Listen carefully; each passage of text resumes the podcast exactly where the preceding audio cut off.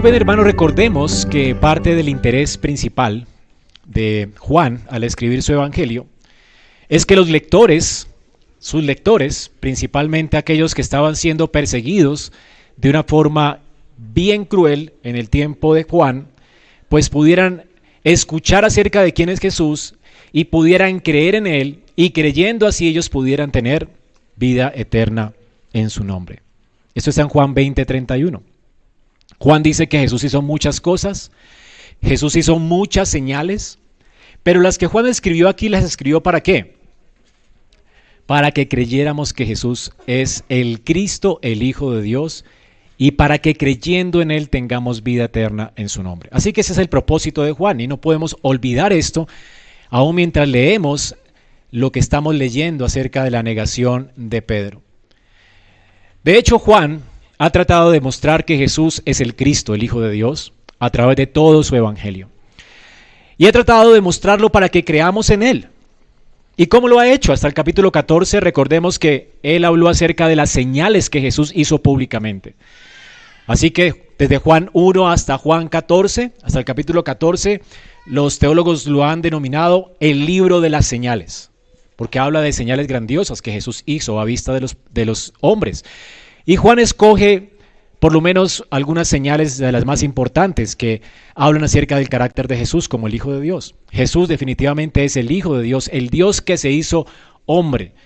Y esto no nos eh, queda duda de esto cuando Juan habla acerca de cómo Jesús, ¿verdad?, aquietó las aguas, resucitó a Lázaro, eh, sanó un hombre a la distancia, multiplicó el pan y los peces para una multitud hizo comida para ellos de la nada. Jesús es Dios. Así que no queda ni la menor duda y toda la gente había visto estas señales, sin embargo se resistían a él y no creyeron. Ahora, desde el capítulo 14 en adelante, Juan nos habla ya no de la gloria de Jesús manifestada públicamente. Juan ahora comienza con el ministerio privado del Señor. Y tampoco podemos olvidar esto porque estamos ahora en el ministerio privado del Señor, su ministerio por sus discípulos. Y esto comienza en el capítulo 14 y del versículo 1. Juan nos dice entonces estas palabras. Acompáñame allí para que no pierda de vista esto cuando leamos la traición de Pedro. El Señor dice entonces en el capítulo 14.1 de Juan, eh, perdón, 3, 13, 12.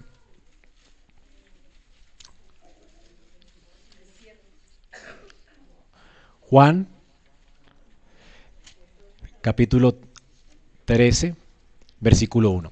Antes de la fiesta de la Pascua, sabiendo Jesús que su hora había llegado para que pasase de este mundo al Padre, como, lo, como había amado a los suyos que estaban en el mundo, los amó así hasta el fin. Y de eso se trata los siguientes capítulos. Cómo el Señor amó a los suyos hasta el fin. Y hasta el fin implica es también su entrega en la cruz, ¿verdad? Y su muerte por ellos. El Señor amó a los suyos. Los amó al punto de servirles esa noche, lavó sus pies. Luego les amó hablándole palabras de vida y esperanza para ellos, de cómo ellos un día estarían con Él para siempre, de cómo Él estaba procurando y iba a hacer todo lo, todo lo que estaba en su mano y había planeado el Padre para eh, asegurar para ellos un lugar en la casa del Padre eternamente. Y luego ora por ellos para que eso se cumpla en sus vidas y entonces todos sean salvos, estén con Él en gloria. Y ahora entonces Jesús se entrega también por ellos. Y Juan nos está, bien, nos está mostrando aquí de qué forma el Señor ama a los suyos. El Señor no solamente es Dios y demostró con señales públicas ser Dios, también Él es Dios con nosotros, en el sentido en que Él está procurando la salvación de quienes escogió desde antes de la fundación del mundo. Jesús va a dar la vida por los suyos. Y ese es el ministerio privado que Juan nos narra. Jesús tiene el control perfecto de toda la situación que está aconteciendo aquí en estos capítulos de Juan. Y Juan entonces nos muestra en su testimonio cómo la muerte de Jesús, como vimos hace unos 15 días, no fue realmente una pérdida para él. Él no murió como un mártir. Él más bien murió como aquel que vino a dar su vida en rescate por muchos. Él, nadie le quitó la vida, como él dijo, él la puso. El pastor no vino para ser una víctima de las circunstancias. El pastor vino a dar su vida por sus ovejas. ¿No es increíble esto? Y entonces Juan nos narra cómo en el momento en que Jesús estaba más vulnerable, sin espadas, sin cómo defenderse, con un grupo de doce discípulos que solamente tenía un cuchillito Pedro para defenderse, a pesar de su vulnerabilidad, vinieron a buscarle entonces estas personas que leímos en el capítulo 18 una compañía de soldados, el tribuno y los alguaciles de los judíos, es decir, la policía del templo, para prender a Jesús y le ataron. Y Juan antes nos ha dicho cómo sucedió esto. Jesús no está aquí atado como una víctima de estas personas. Había un ejército aquí eh, yendo hacia Jesús y todas esas personas que por, lo, eh, por otros textos nos dicen que eran muchos, y porque era una compañía de soldados y los alguaciles de los, del templo posiblemente eran unas 600 o 900 personas buscando a Jesús como un malhechor, con palos y espadas bien armados hasta los dientes, todos ellos, según nos narra Juan, caen postrados de rodillas ante Jesús.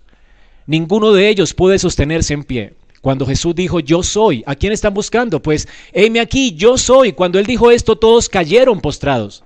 Esto fue un milagro. La gente más cruel del imperio romano cae postrada a los pies de Jesús. Eso es un anticipo de la gloria que vendrá. Hermanos, como creyentes creemos que no hay tal cosa como el yin y el yang. ¿Saben qué es esto, verdad?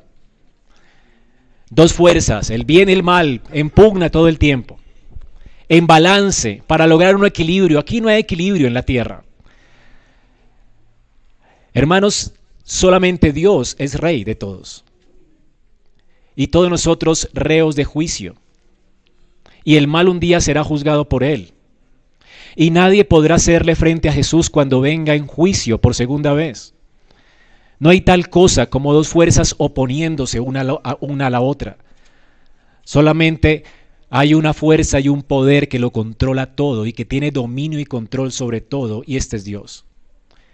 Y este Dios se hizo hombre y está aquí, viniendo a este mundo, no para ser una víctima de las circunstancias, Él está en perfecto control de la, de la situación, Él vino a entregar su vida para que su pueblo impío no muera, para que aquellos que merecían morir no mueran.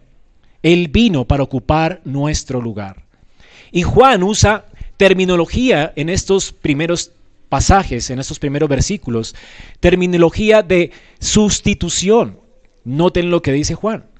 Le llevaron y le prendieron y le llevaron atado a Anás, porque era suegro de Caifás, que era el sumo sacerdote aquel año. Le llevan ante el sumo sacerdote como como una víctima atado. Sin embargo, él va porque quiere. Él tiene que dar la orden, llévenme a mí y dejen libres a mis discípulos. Si no hubiera sido así, ellos no hubieran podido llevarlo atado. Así que él va como una, un cordero o como una víctima al altar del sacrificio sacrificio que van a hacer los sacerdotes en el templo. Él va delante del sumo sacerdote para ser juzgado por él. Y, además, él sigue Juan con la misma terminología, versículo 14. Nos recuerda esto, que Caifás, que era el sumo sacerdote en aquel año, era el que había dado consejo a los judíos de que convenía que un solo hombre muriese por el pueblo. ¿Qué terminología es esta, verdad? ¿De qué está hablando aquí? Uno muriendo por quién? Por el pueblo. Un hombre que está siendo atado y de que ya alguien, que era el sacerdote, de manera no intencional había profetizado que era mejor que uno muriera por todos, que todos murieran. ¿Y esto no es sustitución acaso?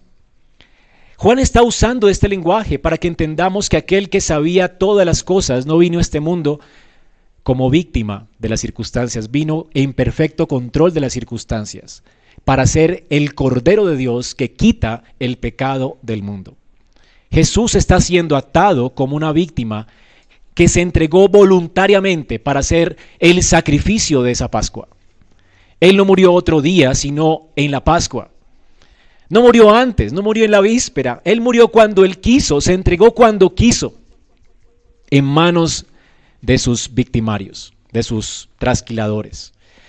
Así que Jesús tiene perfecto control de las circunstancias y es lo que vimos la semana pasada, hace 15 días, y Él se entrega en manos de sus enemigos.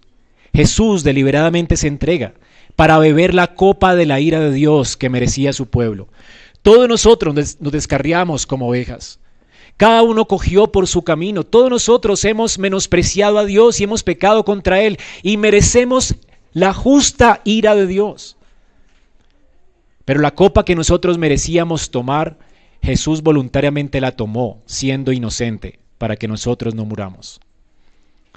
Hermanos, esto es lo que el apóstol Juan nos está señalando en ese texto.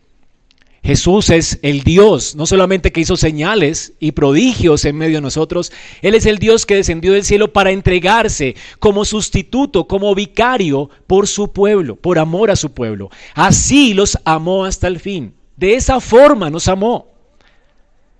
Habiendo amado a los suyos, los amó hasta el fin, hasta el colmo. De no solamente hacerse hombre, sino sirviéndoles, lavando sus pies, humillándose como siervo y dando su vida hasta la muerte y muerte de cruz. Hasta allá llegó el colmo del amor de Cristo por nosotros. Personas que no lo merecemos. Lo único que usted y yo merecemos es la indignación de Dios por nuestros pecados, su juicio eterno y el infierno eterno. No merecemos sino eso. No podríamos reclamar a Dios ninguna de sus bendiciones. Si, tenemos derecho delante de Dios sería solamente derecho a morir y a perecer eternamente en el infierno a causa de nuestra maldad. Somos pecadores, reos de justicia. Sin embargo, el único hombre inocente que nació de una virgen, quien no tenía relación con el pecado de Adán, vino a este mundo para llevar sobre él el pecado de todos nosotros. Y por otro lado, hermanos, noten la dureza del corazón del hombre. Estos hombres habían acabado de ver un milagro. El gran yo soy hizo que sus piernas temblaran y no podían levantarse en pie, a menos que él mismo no les diera orden. Habían visto un milagro. Y ellos ya habían visto, la policía del templo había visto milagro tras milagro suceder y las palabras con autoridad del Señor.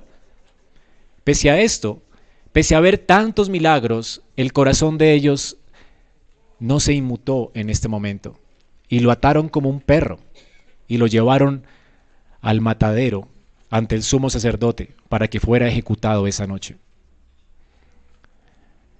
¿Todavía crees que las personas pueden llegar a arrepentirse porque ven cosas y milagros? El mismo Señor dijo, ni aunque se levante alguien de los muertos, la gente podrá creer. El corazón del hombre es tan torpe, tan necio, tan contumaz y rebelde para con Dios, que aunque Dios se manifieste a ellos, ellos seguirán con su contumacia. Aunque, aunque sepan que no le pueden hacer frente a Dios, aún así quieren ocupar su trono. Así de necio es el corazón nuestro. ¿Has leído Apocalipsis? Dios manda plaga tras plaga y aún los hombres siguen blasfemando el nombre de Dios. Tú no estuvieras aquí adorando a Dios en esta mañana y serías igual de contumaz y rebelde si Dios no ha cambiado tu corazón y te ha humillado. Porque esto es el corazón del hombre. Ni un milagro te puede salvar, nada te podrá hacer reaccionar. Así de terrible es la contumacia del ser humano.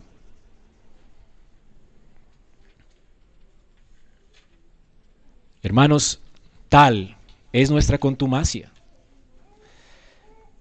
Lo único que puede hacer que un hombre se humille es que Dios lo transforme y lo convierta en nueva criatura.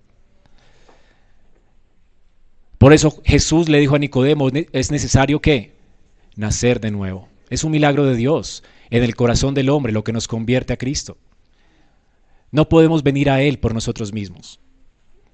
No podemos venir a Él porque vemos milagros o porque recibimos salud o porque Dios nos abre las puertas para un trabajo. Todas esas cosas, de hecho, muchas veces convierten a las personas en peores blasfemos y en peores personas. Es como que lo mismo que ablanda, endurece tanto el corazón a menos de que Dios no obre. Ahora también noten que Juan mantiene su intención recordándonos que Jesús fue llevado ante el sacerdote para que cumpliera los propósitos de Dios. según los propósitos de Dios, convenía que un solo hombre muriese por el pueblo. Esto ya lo había dicho Caifás antes, ¿verdad? Y aquí hay algo como cierta confusión, porque dice que le llevaron primeramente a Anás, porque era el suegro de Caifás, que era sumo sacerdote en aquel año. Era Caifás el que había dado el consejo, ¿verdad? Y aquí está Caifás y está Anás, su suegro. Bueno, Anás era el sumo sacerdote de Israel hacía años atrás. Él había sido depuesto por Roma y por causa del poder que ostentaban los sacerdotes en aquel tiempo, Roma no le convenía esto, así que políticamente ellos hacían estrategias para cambiar los sacerdotes cada año. Y así había, habían eh, existido varios sacerdotes después de Anás y casi todos habían sido sus hijos y ahora era su yerno. Pero el punto es que aunque Roma los cambiara, los judíos nunca reconocían sino a Anás como sumo sacerdote. Porque según la ley judía, una vez alguien era sumo sacerdote, este era un oficio vitalicio. Así es que los judíos seguían viendo a Anás como el sumo sacerdote. De hecho, el negocio del templo se le llamaban los bazares de Anás, porque él era el capo aquí, el hombre que mandaba y el hombre a quien todas las personas se rendían. Así que era, eh, por eso es que llevaron primero a Anás, a Jesús. Él era el que decidía la cuestión. Ya todos habían decidido matar a Jesús y Anás entonces iba a dar su sello de aprobación, mandándolo luego a su yerno para que ejecutara sentencia y lo mandara a Pilatos. Su yerno, por ser el que había puesto el imperio romano, era el único hombre que podía ejecutar sentencia y mandarlo a, Pilatos y presionar para que lo ejecutaran. Anás no lo podía hacer, pero Anás tenía que dar su sello de aprobación, así que Anás lo hace. Y Anás odia a Jesús. El odio de Anás hacia Jesús es terriblemente, o sea, él está endurecido contra el Señor. Y lo estaba porque Jesús había condenado públicamente los bazares de Anás. Dos veces, ¿recuerdan cuando Jesús entró al templo? Y entonces volcó las mesas de los cambistas y las palomas y las cosas que habían allí. Anás tenía montado toda una, un mercado en el templo. Las personas podían traer sus palomitas si eran pobres para sacrificarlas a Dios a causa de sus pecados. Sin embargo, los sacerdotes decían que las palomas que la gente traía no eran admitidas delante de Dios. Ellos vendían sus propias palomas y las vendían bien caras y así los pobres eran explotados. Ellos podían llevarlas gratis, pero ellos no las admitían. Los sacrificios tenían que ofrecerlos solamente si compraban los animalitos que Anás vendía en el templo. Y entonces tenían un negocio increíble, impresionante. Millones de miles de personas venían al templo cada año y ellos cobraban por estos sacrificios. Fuera de esto tenían cambios. Si tú traías tu propio dinero, no, tenía que ser el cambio santificado por el templo. Y entonces era el cambio santificado, no la mesa de los cambistas de afuera. Entonces, si traías algo que no era del templo, era como que no era bien recibido, así que tenías que cambiar allá y los cambios allá eran más costosos. Así que el, negocio que tenía este hombre en, sus bazares era algo extravagante. Realmente habían convertido, como el Señor dijo, esto en una cueva de ladrones. Estos hombres eran ladrones. Y la única intención de ellos, en Juan capítulo 11, 53, no podemos olvidar esto, dice Juan 11, 53, así que desde aquel día acordaron matarle. ¿Por qué querían matarlo?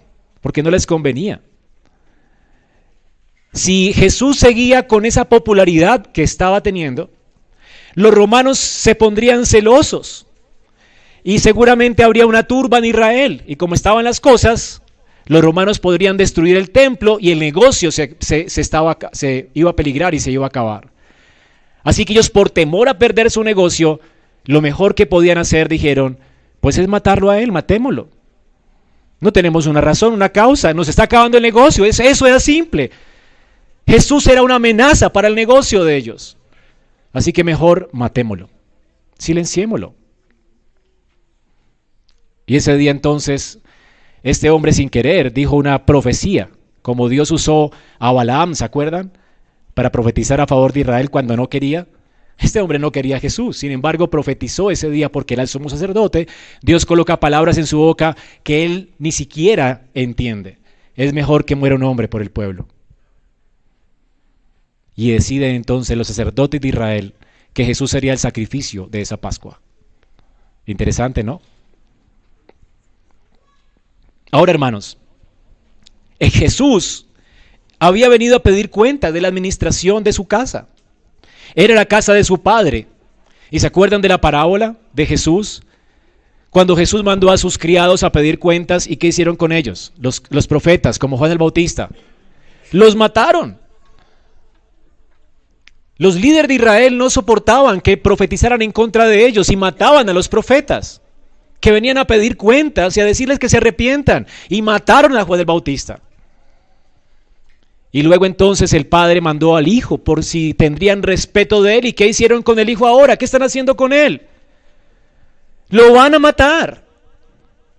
Tampoco tendrán respeto por el hijo.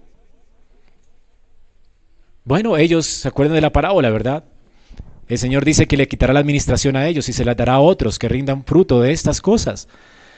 El Señor pronto destruirá este templo, lo que más temen ellos se acabará, el templo se acabará, el negocio se les terminará y Dios quitará la administración de manos de los judíos para dársela a otros, a los gentiles que produzcan fruto. Aquí está la profecía del cambio de administración, un solo pacto, dos administraciones. Entonces Jesús vino a pedir cuentas y en realidad Juan nos narra estas cosas, de manera que entendamos que lo que está ocurriendo aquí no es un juicio. ¿Qué es? Un crimen. Esto no es un juicio. No hay un juicio aquí. Juan se centra en mostrarnos esto. Ellos ya habían convenido en asesinar a Jesús. Luego lo que está ocurriendo en esa noche de Pascua no es un juicio. Jesús va a ser la víctima del sacrificio de esa noche. Ellos quieren matarlo, es un homicidio. Esto no se parece en nada a un juicio, así que Jesús no muere justamente. Jesús muere de manera injusta y él voluntariamente va a ofrecerse como víctima porque él es el cordero que vino a este mundo para ofrecerse en propiciación por nuestros pecados. Por otro lado, Jesús está en manos de sus verdugos porque voluntariamente se entregó. El Señor dice en Isaías 57 que como cordero fue llevado al matadero, como oveja delante de sus trasquiladores, y no abrió su boca. Él fue atado como un cordero para ser llevado al altar del sacrificio. Como Juan de Bautista había dicho, Él es el cordero de Dios que quita el pecado del mundo. ¿Se acuerdan de el sacrificio que Dios demandó de Abraham? Su hijo. Abraham tenía que sacrificar a su hijo en el altar. Y su hijo, que tenía por lo menos unos 14 o 15 años, que podría defenderse, él no se defendió. Y llevó la madera sobre su hombro hasta el monte. Y luego puso sus manos atrás y permitió que su papá le atara y lo colocara en el altar del holocausto. Y permitió que su padre empuñara ya el cuchillo. Y cuando estaba a punto de sacrificarlo y ofrecerlo a Dios en sacrificio, Dios detuvo la mano de Abraham y que dijo, Dios, detén tu mano sobre el muchacho. He aquí que ya conozco que me temes. Y entonces Jesús dice que Abraham ese día vio su día y se gozó. ¿Qué vio Abraham ese día? Abraham vio que no moriría su hijo, sino el Hijo de Dios ese día.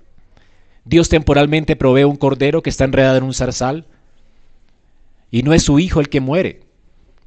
Dios provisionalmente le da a Abraham un cordero para que su hijo no muera. Abraham merecía la muerte, su hijo merecía la muerte. El Cordero de Dios, el Hijo de Dios no merecía morir, pero Dios le muestra a Abraham estas cosas para que crea. Abraham creyó a Dios y le fue contado por justicia. Abraham fue salvado por la fe en el Mesías futuro, en el que habría de venir, en el que habría de dar su vida por en expiación por sus propios pecados. Lo que sucedió esa noche con Abraham, Dios lo ejecutó esta noche. El Padre no detuvo su mano sobre la vida de Jesús. Dios detuvo la mano de Abraham, porque Dios no detendría la suya. El Hijo fue entregado como un cordero al matadero. Y esto es lo que Juan está mostrándonos en esta noche. Y nos señala entonces a Jesús como nuestro sustituto, quien se ofreció voluntariamente por nuestros pecados. Hechos de los Apóstoles, 2, 22 y 23, nos dice que este era el plan determinado de Dios. Nadie podía detener la mano de Dios. Jesucristo bebería la copa de la ira de su Padre esa noche. Y fue entregado en manos de sus enemigos y nadie detendría su mano, porque este era el plan de Dios eterno. Dios determinó salvar a un pueblo a través de la expiación de su Hijo. De tal manera amó Dios al mundo que dio la vida de su Hijo unigénito para que todo aquel que en él crea no se pierda, mas tenga vida eterna. Y noten lo que dice Hechos 2.22. Pedro dice, varones israelitas, oigan estas palabras. Jesús, Nazareno, varón aprobado de Dios entre vosotros con maravillas, prodigios y señales que Dios hizo entre vosotros por medio de él. Aquí está Juan 14, hasta Juan 14. Como vosotros mismos sabéis, a este entregado por el determinado consejo y anticipado conocimiento de Dios. Jesús fue entregado, entregado por uno de sus discípulos, entregado a, los sacerdotes, traicionado por sus discípulos. A mí me encanta la institución de la Santa Cena que Pablo usa en Primera de Corintios. Porque ya sabéis la noche que el Señor fue, cuando el Señor Jesús fue entregado. No dice la noche en que el Señor Jesús partió el pan o la noche en que el Señor Jesús compartió con sus discípulos, no, cuando fue traicionado por ellos. ¿Entiendes? Todos nosotros somos traidores. Todos nosotros nos apartamos de Dios. Jesús fue a la cruz por nosotros, a causa de nosotros. Nuestros pecados le llevaron allá. Y tú no te salvas. Si hubieras estado allí, también hubieras gritado, crucifícale. Y aunque pudieras ser honesto y genuino en tu amor por Él como Pedro, esa noche también lo hubieras negado. Él a esa cruz fue solo, a soportar el castigo de nuestra maldad, de nuestra traición. Pero así lo quería Dios. Él fue entregado por el determinado consejo y anticipado conocimiento de Dios. ¿Notan esto? Fue que Dios lo planeó así. No fue víctima de las circunstancias, así lo planeó Dios y así sucedió tal cual como Dios lo planeó. Sin embargo, no nos libramos del juicio de Dios, es decir, de nuestra responsabilidad. Ustedes lo prendieron y ustedes lo mataron por manos de inicuos crucificándole. ¿Qué está haciendo Pedro aquí? Culpándonos por la muerte de Jesús. Nosotros fuimos los que le entregamos. Fue por nosotros que Él fue. Según el determinado consejo de Dios, somos responsables, pero Dios es soberano. Lo único que usted aporta para su salvación es su pecado, su maldad, su traición. Todo lo que Dios hace es tener misericordia y compasión y poner su vida completa como sustituto de, nuestros pecados por nosotros. Así que Juan está usando este lenguaje aquí. Por eso Juan Calvino dice que el cuerpo del Hijo de Dios esa noche fue atado para que nuestras almas pudieran ser soltadas de los lazos del pecado y de Satanás. En otro lugar dice Primera de Pedro 3:18 que por amor a nosotros Jesús se hizo pobre, siendo rico, para que vosotros con su pobreza fuereis enriquecidos. Y segunda de Corintios 8:9 dice, al que no conoció pecado, el inocente, por nosotros lo hizo Dios pecado, para que nosotros fuéramos hechos justicia de Dios en él. Qué extraordinario amor, ¿verdad? El que era inocente murió por los injustos.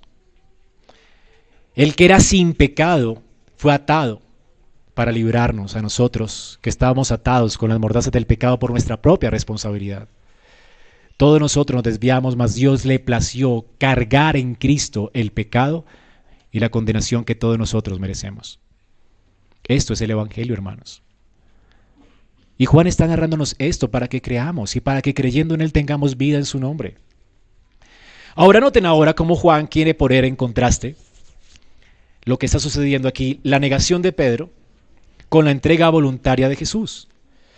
Noten cómo hay dos negaciones. Pedro en el patio de Anás, luego Anás interroga a Jesús, luego Pedro niega a Jesús de nuevo allí mismo en el patio de Anás.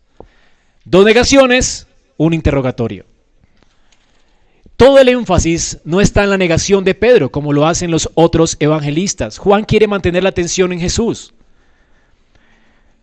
Mientras Pedro lo está negando, Jesús está muriendo por Pedro.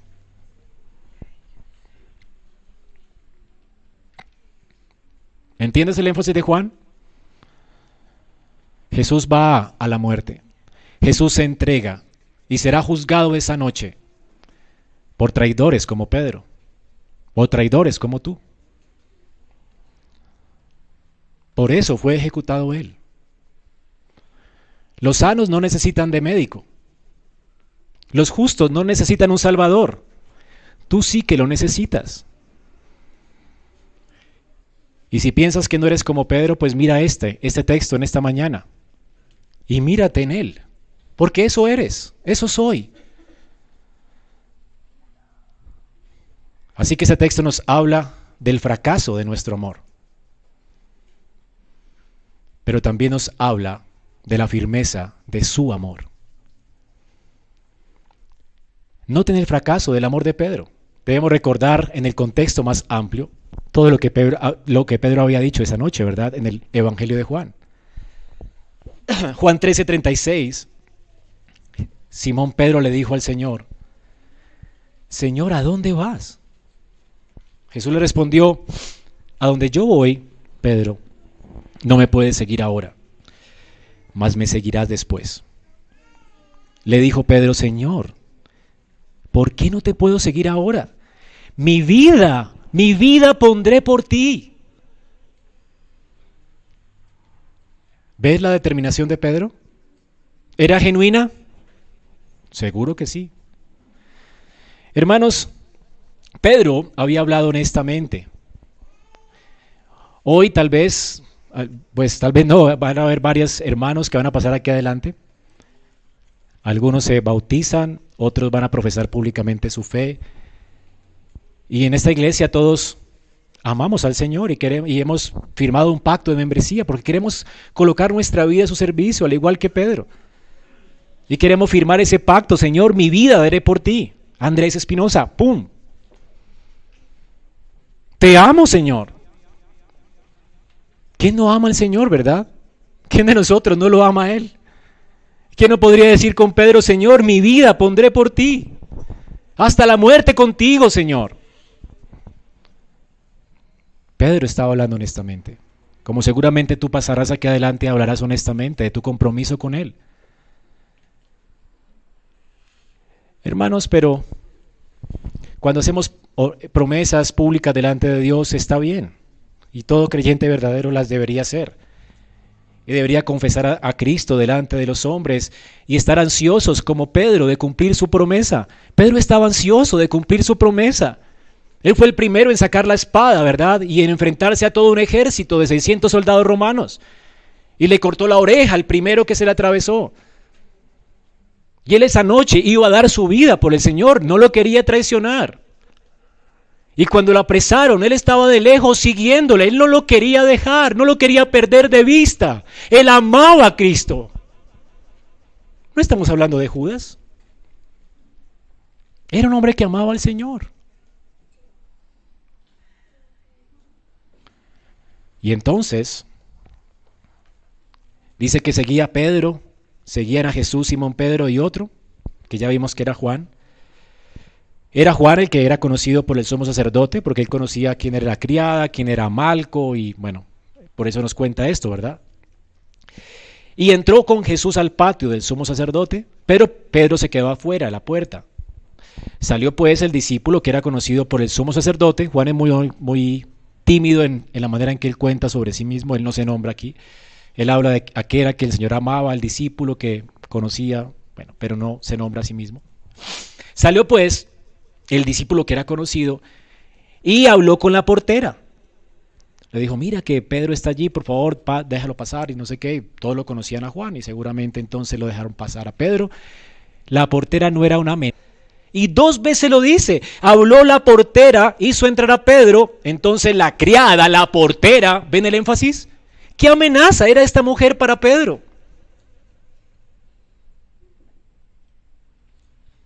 No era ninguna amenaza. Entonces ella le dice, ¿no eres tú también? ¿No eres tú también? Notan que era una negación, como ella esperaba que él le contestara como. No, no, no. ¿Verdad? Y eso fue lo que él hizo. ¿No eres tú también de los siervos del Señor? ¿No eres de sus discípulos? ¿Y qué hizo Pedro con la sierva, la criada, la portera con la que habló Juan? Juan valientemente entró por esas puertas. De hecho, Juan se quedó con Jesús hasta que le salió agua y sangre. Y él vio todo eso. Hasta el final se quedó con el Señor. Pero Pedro, vilmente, lo negó. Yo no soy. Yo no soy. Horas más tarde, tal vez una hora más tarde, mientras allí estaba Jesús sufriendo por Pedro, siendo interrogado por Anás para salvar a Pedro, para salvar el pellejo de Pedro. De hecho, Jesús sabía que Pedro estaba haciendo esto. Pedro le niega otra vez. En el versículo 25 al 27, estaba pues Pedro en pie, calentándose. Ya no estaba amenazado, estaba hasta charlando con los enemigos de Jesús. Se hizo amigo de ellos y calentándose al fuego con ellos. Y allí entre chiste y chanza, ¿verdad? No había, amenazas, no había nada, estaba él cómodo. Y entonces le, dice a alguien, tú no eres uno de sus discípulos. Y él lo negó. ¿No te lo escueto que es Juan? Juan no está interesado en la negación de Pedro, más bien en el amor de Jesús por Pedro. Eso es lo que quiere resaltar Juan en su capítulo.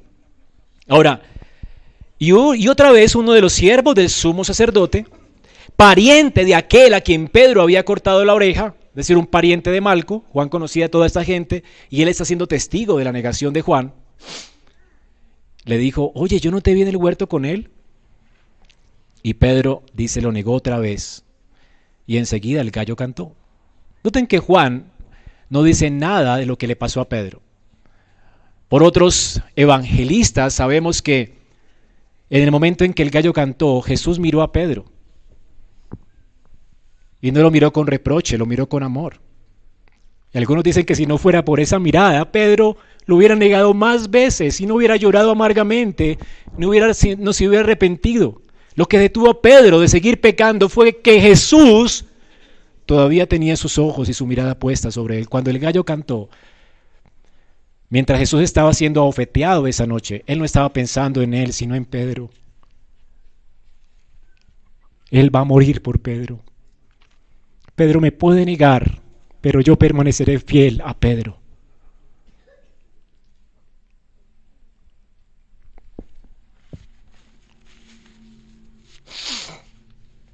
Así que hermanos, Juan ya había anticipado el fracaso de Pedro. Por eso él no tiene que decir más. Jesús le dijo, Pedro, ¿tu vida darás por mí? Capítulo 13, 38. De cierto, de cierto te digo, no cantará el gallo sin que me hayas negado tres veces.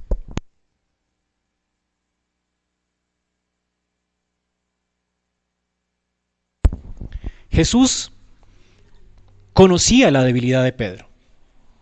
De hecho, Juan nos dice que no solamente conocía la debilidad de Pedro, sino conocía el corazón de todos los hombres. Y cuán engañoso es el corazón nuestro. Jesús nunca se fiaba de las palabras nuestras. Él sabía lo que había, lo que hay en nuestro corazón. Jesús no confía en tus resoluciones. Jesús no confía en tus promesas. Jesús no va a la cruz por gente que le va a prometer y le va a cumplir a él. Jesús no va a la cruz por gente competente.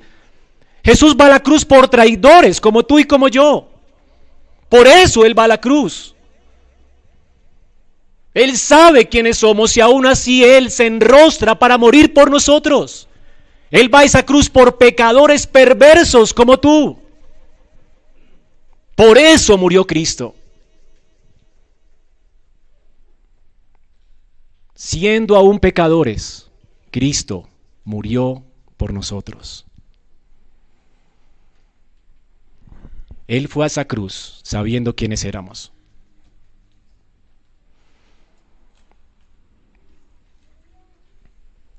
Proverbios 28-26 dice que el que confía en su propio corazón es necio. Jesús no, no, confiaría nunca en el corazón humano. Jesús solamente confía en la obra que el Padre hará y por eso oró al Padre, por sus discípulos, para que los sostuviera.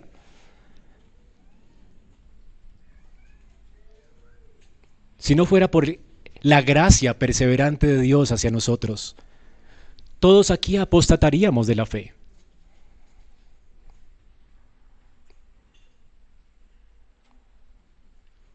Toda promesa nuestra es falsa, es débil, si no fuera por la gracia perseverante del amor del Padre y del amor de Cristo en nosotros.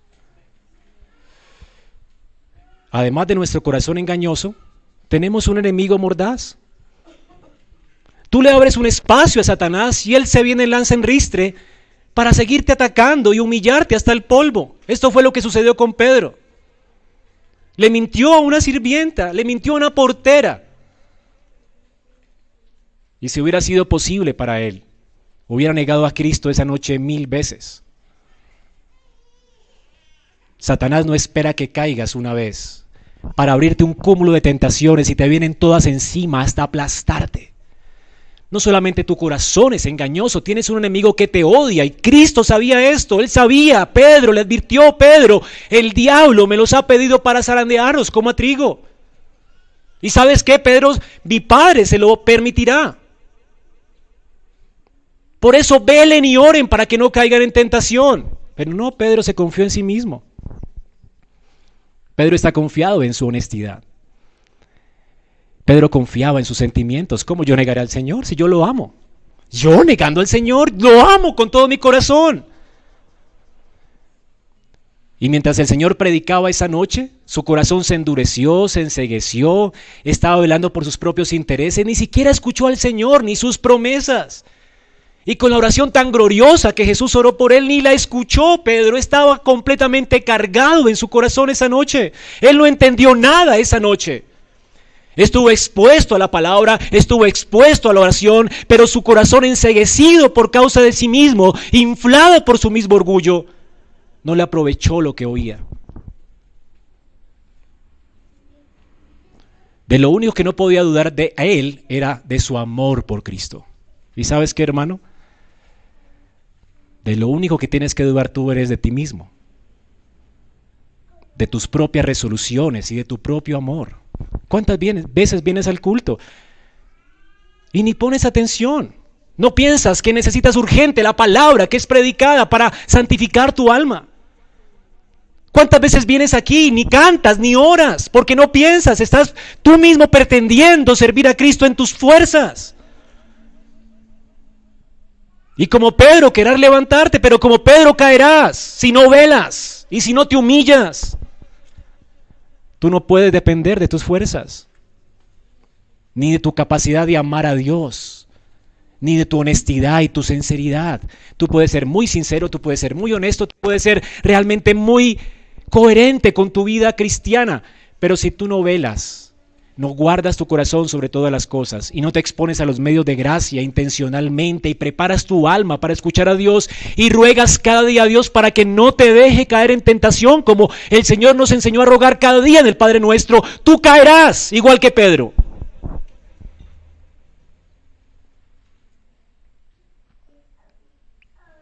¿Cómo reaccionas cuando cae algún cristiano? Yo nunca haría eso.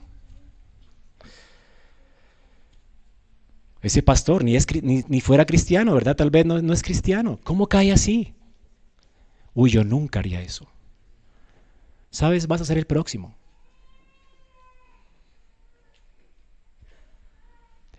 Pablo nos dice, el que piensa estar firme, mire que no caiga.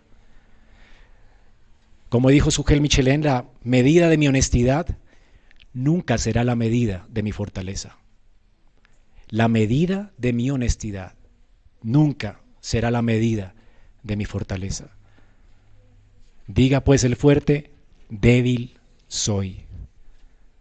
Si tu fortaleza no está en Cristo, si lo que te sostiene no es el amor de Él, tú estás a punto de caer. Si no estás velando, si no estás orando y clamando a Dios para que no caigas en tentación cada día, tú estás próximo a caer, tu, tu caída se está apresurando.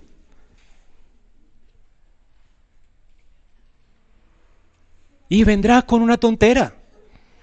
Abrirás una pequeña puerta. Y cuando menos pienses una ola de tentaciones se cernirán sobre ti y serás tan humillado como Pedro. Y nadie que ama al Señor quiere esto. Pedro aprendería la lección. Velad y orad. ¿No es Pedro el que habla de la oración? Y de cómo protegerla al punto de que ni siquiera una raíz de, de odio, de amargura, dañe y estorbe nuestra relación con Cristo. ¿No es Pedro el que habla de la necesidad constante que tiene el creyente de orar y orar? Este hombre aprendió su lección. Estaba lleno de autoconfianza y el fracaso vino. Y el fracaso vino después de sermones gloriosos, de promesas gloriosas y de oraciones gloriosas, que a causa de la carga de su corazón y de los afanes de esta vida él no escuchó. ¿No es triste? Que tal vez vengas aquí donde se predican buenos sermones y tu vida sigue igual, Pasan los días y sigues igual, confiando en tu propia prudencia. Tu caída se acerca. Más vale que te arrepientas hoy. Y ese sermón primero fue para mí, hermanos. No creas que no tiemblo. Yo soy igual a Pedro. Si no descansamos en Dios, y si no descansamos en su gracia perseverante y capacitadora, siempre estaremos en problemas. Como creyentes, hermano, nuestra mirada no, puede estar puesta en nosotros mismos, sino en Él. Por eso primera de Juan 4, 19 dice, nosotros no, le, no es que nosotros le hayamos amado a Él. No se trata de tu amor, hermano. No es tu amor lo que te sostiene en la vida. Se trata de que Él nos amó primero. Lo que mantiene firme nuestra vida, lo que mantiene firme nuestro amor por los hermanos, lo que mantiene firme nuestro amor por Él es primeramente su amor, es porque Él nos ama. Si Él quitara su mirada de nosotros, si el Señor no los amara como nos amó, todos caeríamos. Me encanta como Pedro ora por la iglesia sabiendo estas cosas en Efesios 3:14. Dice que Él doblaba sus rodillas ante el Padre, de quien toma nombre toda familia en los cielos y en la tierra. ¿Y para qué? Para que conforme a la riqueza de su gloria, ustedes sean fortalecidos en su hombre interior por su espíritu. Por su espíritu. ¿Para qué, Pedro? P. Pablo, para que habite Cristo por la fe en vuestros corazones. Y entonces creemos en Cristo y habita Cristo por la fe. Sí, para que ustedes sean arraigados y cimentados en amor.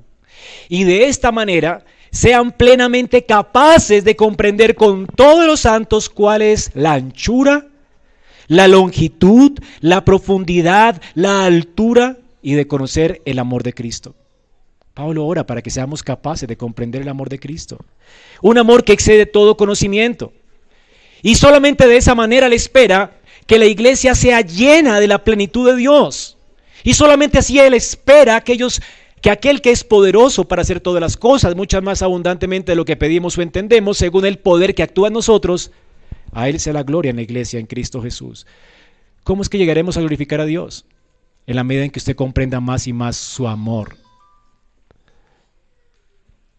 Si comprendes más el amor y el amor de Cristo, si profundizas más y más en su inescrutable amor, cuán ancho es, cómo es de eterno, cómo Dios lo planeó desde la eternidad y lo va a ejecutar hasta la eternidad futura, cómo es de, de impresionantemente profundo, cómo estuvo dispuesto siendo Dios a venir a hacerse hombre y a, y a descender al sepulcro por amor a nosotros. ¿Cómo es de alto? Que no solamente murió, sino que resucitó para llevarnos con Él en gloria, para que estemos con Él para siempre. ¿Has comprendido el infinito amor de Cristo? Un buen entendimiento del amor de Cristo nos lleva a una, una mayor comunión con Él, a amarlo más. Y es ese amor lo que sostiene nuestra vida. No es nuestro amor. Así que hermano, nuestra lealtad al Señor fallará si descansamos en nuestro poder, en nuestro poder humano. Ninguno de nosotros puede ofrecer lealtad total a nadie. Todas las promesas que puedas hacer aquí e, e, enfrente serán vanas si tu confianza no está puesta en Cristo y su amor. Todas las promesas que hiciste en tu matrimonio son falsas si tu dependencia no es en Cristo y su amor. Somos perversos.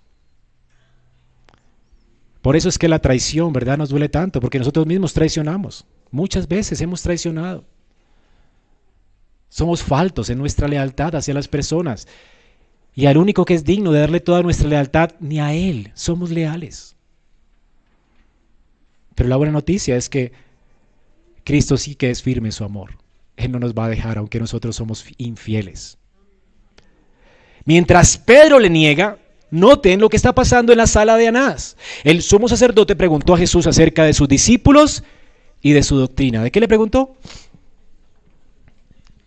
De sus discípulos y de su doctrina. ¿Dónde están tus discípulos? ¿Y cuál es tu doctrina? ¿Qué saldría a hacer Anás después? Agarrar a sus discípulos, ¿verdad? ¿Qué hace Jesús? ¿Le responde sobre sus discípulos? Jesús le respondió, yo públicamente he hablado al mundo. Siempre he enseñado en las sinagogas y en el templo, donde se reúnen todos los judíos, y nunca he hablado nada en lo oculto. ¿Le respondió sobre los discípulos? ¿Qué le está respondiendo? Sobre su doctrina. Él sigue protegiendo a Pedro. Él sabe que Pedro le va a negar. Él sabe que el gallo cantó. Y sabe que el gallo cantó porque él ya lo sabía de antemano, que Pedro le negaría. Y sin embargo él está protegiendo a Pedro. Y va a morir por Pedro. Y va a restaurar a Pedro. Porque su amor es leal. Este es nuestro Señor. ¿Tu amor falla? El de Él nunca.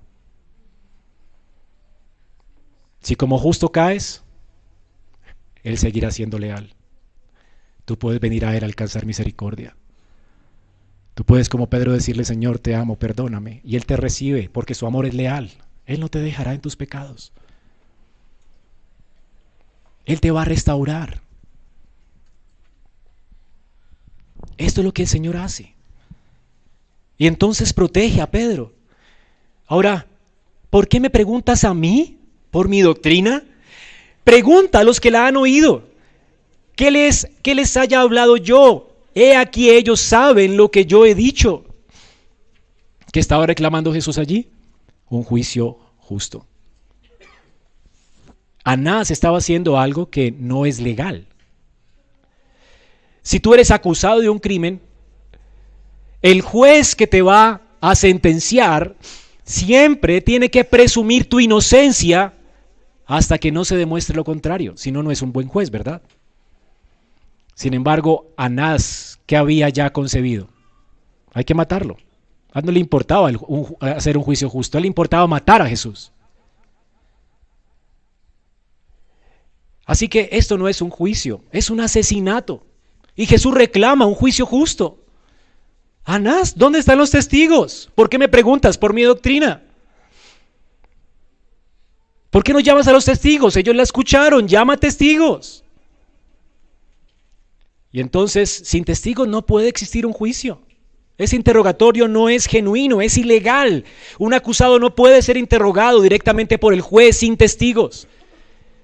Y si no hay alguien que lo defienda, si no hay alguien que lo acuse, si no hay una persona, un fiscal, acusador y testigos que defiendan su inocencia. El juez tiene que ser imparcial, pero Anás no era imparcial. Anás odia a Jesús porque está tentando contra su negocio. Y como los señores de los cerdos, ¿se acuerdan del acto de cerdos que Jesús les envió los espíritus y se desplomaron? A ellos no les importaba quién era Jesús, lo que les importaba es que se fuera de sus entornos, porque les acabó con su acto de cerdos. Todo lo que quieren son sus cerdos, pero no al Rey de Gloria. Esto es lo que la gente impía quiere, ¿verdad? Ahora Jesús es acusado de delante del Sanedrín como un blasfemo primero. Por otros textos lo sabemos. Pero para que sepamos que Juan realmente nos interesa simplemente en lo que estaba sucediendo allí en el juicio injusto y los testigos falsos, porque Juan está narrando personas que sabían quién era Anás, quién era el jefe, y si el jefe manda ya a Jesús a Caifás es para que Caifás lo ejecute. Esto es lo que Juan quiere contar y punto. Y Caifás conseguirá, según los otros textos bíblicos, testigos falsos, personas falsas para acusar a Jesús de blasfemia y luego acusa a Jesús delante del gobierno romano no de blasfemia, sino de criminal. ¿Notan la injusticia de este acto? ¿Y por qué? Porque Caifás estaba al servicio de Anás, su suegro. Él está ejecutando las órdenes. Está feliz de ejecutar a Jesús. El policía se molesta y piensa que Jesús no está cooperando para nada y entonces coge un garrote y lo golpea en la cara. Y así cumple Miqueas 5:1. Con vara herirán en la mejilla al juez de Israel. Anás piensa ser el juez aquí y Jesús es el juez de Anás. Y es el juez quien está siendo herido injustamente. hirieron en la mejilla al juez de Israel. Y Jesús con toda tranquilidad y dignidad le dice, ¿por qué me pegas? ¿Qué de mal he dicho? Él estaba reclamando un juicio justo. ¿Y por qué me pegas si estoy reclamando un juicio justo? Él, el mismo policía sabía que era justo. Entonces, ¿por qué le pegaba? ¿Así respondes al sumo sacerdote? Hermanos, Jesús con dignidad, sin enojarse, le hace ver a este policía también cuán indigno es el trato que le están dando. Sin embargo, no se enoja, no toma represalias contra ellos, sigue calmado porque la intención de Jesús es ofrecer su vida por Pedro el traidor. Él no quiere dejar de beber la copa amarga que el Padre le dio esa noche. Él podía haber clamado por ángeles para que le defendieran y no lo hizo. Pudo reclamar un juicio justo y no lo hizo. Como un cordero cayó delante de sus trasquiladores. Y Juan no cuenta más. Anás simplemente dice, lo, lo, lo llevó atado y siguió atado y lo manda donde su yerno para que lo ejecuten. Dio la orden el jefe. Ahora, todo lo que hay que esperar es la cruz que veremos en ocho días. Juan no cuenta nada más. El punto de Juan aquí, hermanos, es que el amor nuestro puede fracasar, como fracasó el amor de Pedro. Su amor no fracasará. Su amor lo llevó a inmudecer delante de sus opresores y a ir a la cruz para cubrir nuestra traición y nuestra vergüenza. Qué vergüenza, ¿verdad? Traicionar al Señor. Qué vergüenza pecar contra Él. Qué vergüenza haber vivido una vida blasfema. Qué vergüenza, ¿verdad? Pero esto está escrito para que entiendas que por esa vergüenza Cristo murió, para cubrirla completamente, de manera que el Padre te mire a ti con admiración, para que el Padre te dé un lugar en su casa eternamente, para que cuando el Padre te vea a ti, te vea como a Él. Él llevó nuestra culpa y nuestra iniquidad para imputarnos su justicia y su santidad. Cuando el Padre te ve a ti, te ve como alguien que ha cumplido perfectamente su ley, como alguien digno de su amor y de su misericordia. Y todo porque Cristo fue visto por el Padre como un traidor, porque eso éramos. ¿Te sientes así en esta mañana? Tú pasarás adelante aquí porque has aceptado eso, ¿verdad? Soy un perverso pecador, salvado por gracia. Y si no fuera por su gracia, nunca hubiera creído. Y si no es por su gracia, jamás podría estar en pie. Hermanos, ¿cuál fue la diferencia entre Judas y Pedro? Sobre Pedro el amor de Dios fue derramado, sobre Judas no. Judas siguió con más, porque Dios no obró en su corazón. Y él fue responsable por su traición, por supuesto. Él nunca se arrepintió, aunque sintió remordimiento. Pero él nunca se volvería a Dios. Porque Dios nunca le escogió. Y porque él escogió el pecado antes que a Dios. ¿Cuál es la diferencia con Pedro?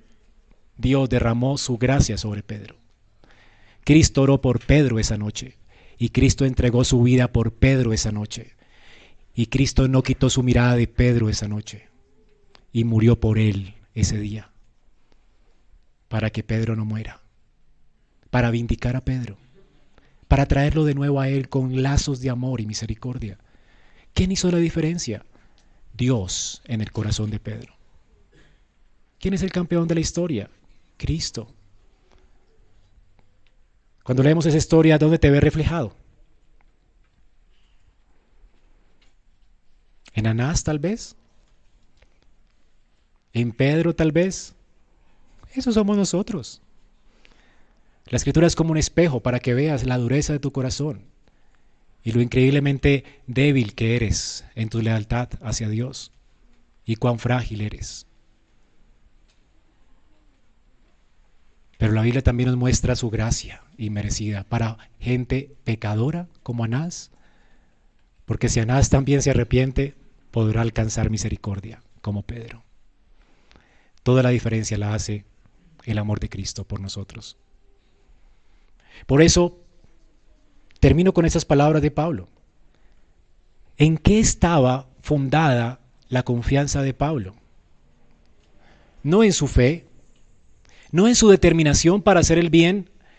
El mismo Pablo sabía que cuando él, en Romanos 8 dice, Romanos 7, cuando quiero hacer el bien, esto encuentro en mí. ¿Qué hago el mal? Es cuando él quería orar, cuando su carne se resistía a hacerlo. Es cuando él quería venir a la iglesia con un corazón dispuesto, cuando todo su carne y su mente iba en contra de Dios para blasfemar de Dios.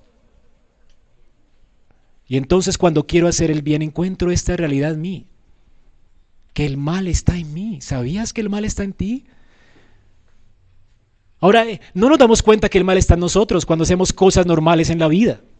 Cuando estamos por ahí, ¿verdad? Tomándonos un café, relajados. No, es cuando queremos hacer el bien. Cuando quieres venir a la iglesia, es cuando te, te sale toda la pereza del mundo. Cuando quieres poner atención en el culto, es cuando sale y brota en ti aún las herejías. Cuando quieres cantar al Señor es cuando tu mente se va del culto y no piensas más en Dios.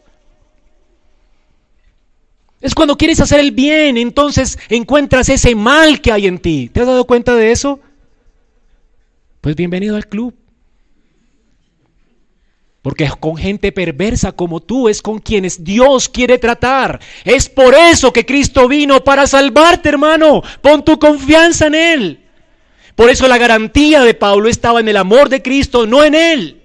No en su fuerza, no en su fortaleza, sino el amor de Cristo. ¿Quién me separará del amor de Cristo? Tribulación o angustia, persecución, hambre, desnudez, peligro, espada, como está escrito todo el tiempo. Somos puestos como ovejas para el matadero, pero antes bien, en todas estas cosas somos más que vencedores. Por causa de nuestra fortaleza, no, por causa de aquel que nos amó. Si soy vencedor es porque el Señor no quitará su mirada de mí. Es su amor lo que me sostiene. Es su gracia perseverante lo que me hará caminar en justicia. Es su amor. ¿Cómo no clamar a Él para que te sostenga?